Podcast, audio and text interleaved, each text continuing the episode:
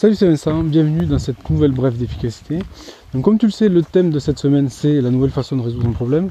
Donc on a déjà parlé de plusieurs choses. Euh, la première c'était euh, le principe d'iceberg, c'est-à-dire de s'attaquer aux vrais problèmes et pas aux faux problèmes, c'est-à-dire la, partie seulement la partie qu'on voit.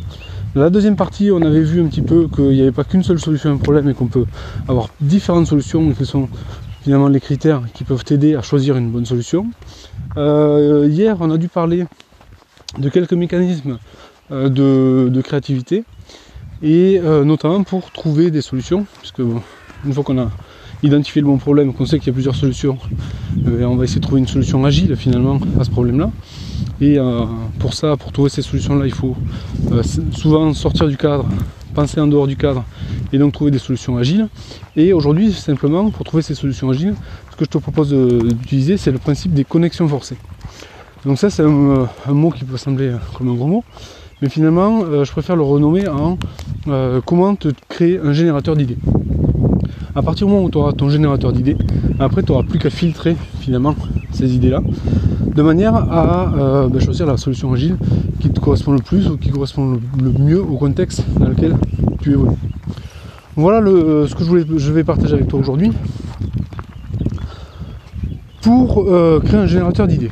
Donc c'est assez simple. Il faut euh, simplement connaître ta problématique et euh, l'attaquer sur différents angles. Je m'explique.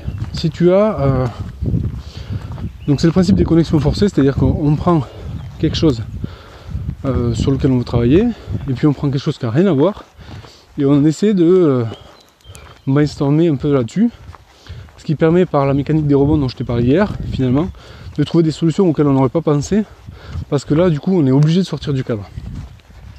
Donc évidemment, ça, ça marche extrêmement bien, mais ça génère aussi beaucoup, beaucoup, beaucoup de, choses, et le plus simple, c'est quand même de générer ces idées avec des angles d'attaque qui vont te permettre de trouver directement des solutions agiles. Ça sert à rien de prendre une photo au hasard sur le net et euh, de bosser euh, par rapport à ta problématique. Évidemment, ça va donner des idées, mais euh, tu peux aussi prendre directement les angles qui vont bien.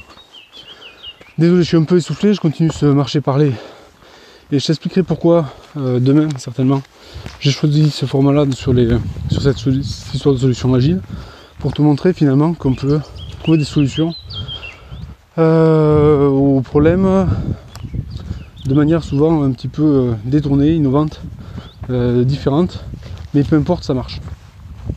Voilà le, principe. Donc le générateur d'idées, finalement, il faut que tu prennes ta thématique et différents angles, enfin ton problème, différents angles de résolution. Donc on en avait parlé peut-être au deuxième jour. Tu peux essayer de trouver des trucs plus faciles, plus rapides ou plus sûrs. Ça c'est déjà trois angles qui sont, sont redoutables. Tu peux prendre l'angle dont on avait parlé hier, qui est l'avocat du diable, et puis tu peux inventer aussi tes propres angles pour trouver finalement euh, des mécanismes et générer des idées comme ça à l'appel.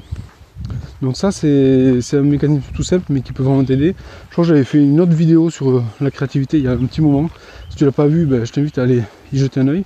Et puis sinon, euh, je te retrouve tout simplement dans le lien en description de cet épisode pour aller beaucoup plus loin sur ces mécanismes de, résolution de problèmes et comment trouver une solution agile. Donc, euh, donc ça c'est la suite. Donc je sais pas si ça, sera toujours encore à dispo au moment où tu cliqueras. Donc je t'invite à y aller, à ouvrir ça dessus dans un nouvel onglet. Et puis je te retrouve demain pour la, la suite de cette série sur la, nouvelle façon de résoudre un problème, puisque je vais te donner un petit peu les coulisses de, bah, des épisodes que tu as eu cette semaine et euh, comment je me suis pris finalement pour transformer 10 heures de travail temps plein par semaine en seulement demi-heure euh, avec, ces mécanismes de, solution agile et comment je l'ai appliqué finalement aussi à l'activité euh, que tu suis en écoutant cet épisode. Voilà ce que je voulais partager avec toi. Donc je te dis à dessus dans le lien en description de, de, de cet enregistrement. Et puis à demain pour le dernier épisode euh, de cette série sur la nouvelle façon de résoudre les problèmes.